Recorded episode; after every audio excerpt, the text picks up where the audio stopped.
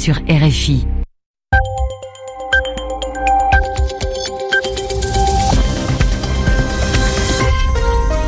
Il est 21h ici à Paris, une heure de moins en temps universel. Gilles Moreau. Bonsoir à toutes, bonsoir à toutes et tous. Voici votre journal en français facile, présenté ce soir avec Sylvie Berruet. Sylvie, bonsoir. Bonsoir Gilles, bonsoir à tous. Dans l'actualité, tempête politique à Washington. La Maison Blanche tente actuellement d'empêcher la sortie du livre de la polémique sur Donald Trump et qui a déjà provoqué une brouille, une dispute majeure avec son ancien conseiller Steve Bannon. En Afghanistan, un attentat suicide à Kaboul, un de plus, il a fait au moins une dizaine de morts. Il n'y aura pas de manœuvre militaire commune entre la Corée du Sud et les États-Unis pendant les prochains Jeux olympiques d'hiver. La décision a été prise par les présidents des deux pays. Une actrice engagée présidera le jury du prochain festival de Cannes, l'Australienne Kate Blanchett, engagée contre le harcèlement. Le journal. Le journal. En français facile. Aux États-Unis, une vague de froid s'est emparée du pays mais aussi une tempête politique déclenchée par un livre sur le point de paraître. Son titre, Le feu et la fureur dans la Maison Blanche de Trump. Son auteur, le journaliste Michael Wolff. Actuellement, les avocats du président essaient d'empêcher sa parution, mais trop tard, le mal est déjà fait. Euh, le livre a provoqué une brouille majeure, une dispute entre le président et son ancien conseiller Steve Bannon, qui accuse de trahison le fils de Donald Trump. Euh, pour le reste, le portrait du chef de la Maison Blanche est loin d'être flatteur dans cet ouvrage. Nous retrouvons à Washington Anne Corpé.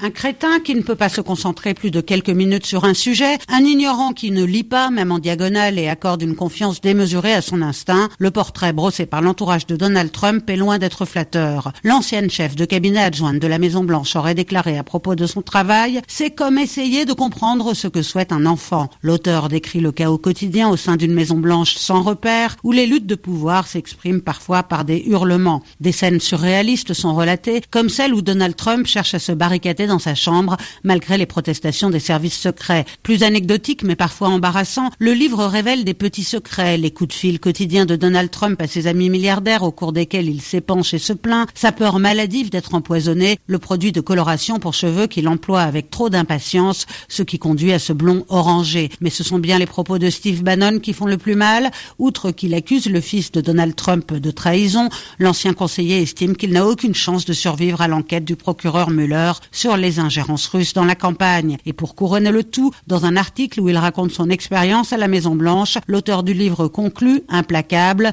tous les conseillers de Trump ont maintenant compris qu'il était incapable de faire le job. Anne Corpet, Washington, RFI. En Iran, des rassemblements en faveur du gouvernement ont été de nouveau organisés aujourd'hui dans plusieurs villes. Notamment à Mashhad, deuxième ville d'Iran, d'où est partie la vague de contestation il y a une semaine. Pour le commandant-chef de l'armée iranienne, la sédition, la révolte a été étouffée dans l'œuf. Autrement dit, ce vent de révolte est déjà terminé. Les provocations venant de l'étranger dans le cadre de ces troubles en Iran ne sont pas correctes. C'est le président turc qui l'affirme sans préciser d'où viennent selon lui euh, ces provocations, des États-Unis par exemple. Recep Tayyip Erdogan s'exprime dans une interview à la chaîne française TF1 à la veille de sa visite à Paris. Au moins 11 morts dans un nouvel attentat suicide à Kaboul. Un kamikaze a déclenché une bombe euh, à proximité de policiers et de manifestants dans la capitale afghane. On dénombre aussi une vingtaine de blessés. Attentat pour le moment non revendiqué. Direction le Yémen, selon l'AFP, près de 50 rebelles et civils ont été tués aujourd'hui. La coalition arabe menée par l'Arabie saoudite aurait lancé une série de frappes meurtrières dans ce pays en guerre depuis 2014. Les précisions de Muriel Paradon.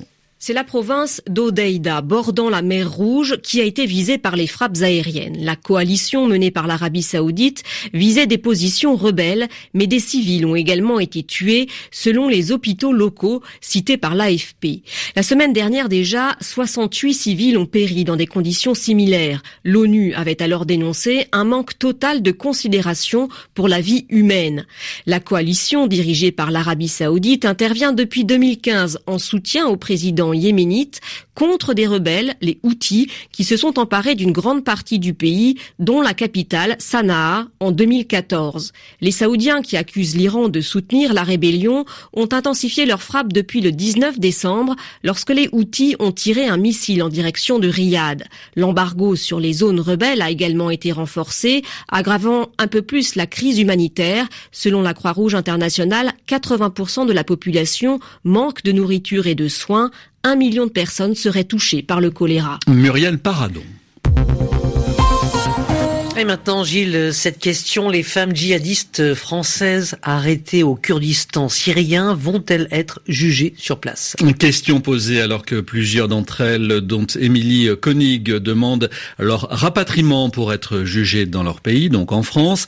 Cette figure de la mouvance djihadiste française est pour le moment retenue par les Kurdes, mais cela paraît peu probable. En tout cas, le porte-parole du gouvernement souhaite que ces femmes soient jugées en Syrie. Écoutons Benjamin Griveaux la question de savoir si elles doivent être jugées en France, c'est surtout la question de savoir si aujourd'hui, dans la partie kurde de la Syrie, dans le Kurdistan syrien, il y a aujourd'hui des institutions judiciaires qui sont à même, eh bien, d'avoir euh, un jugement euh, qui soit euh, respectueux des droits de la défense. Elles existent.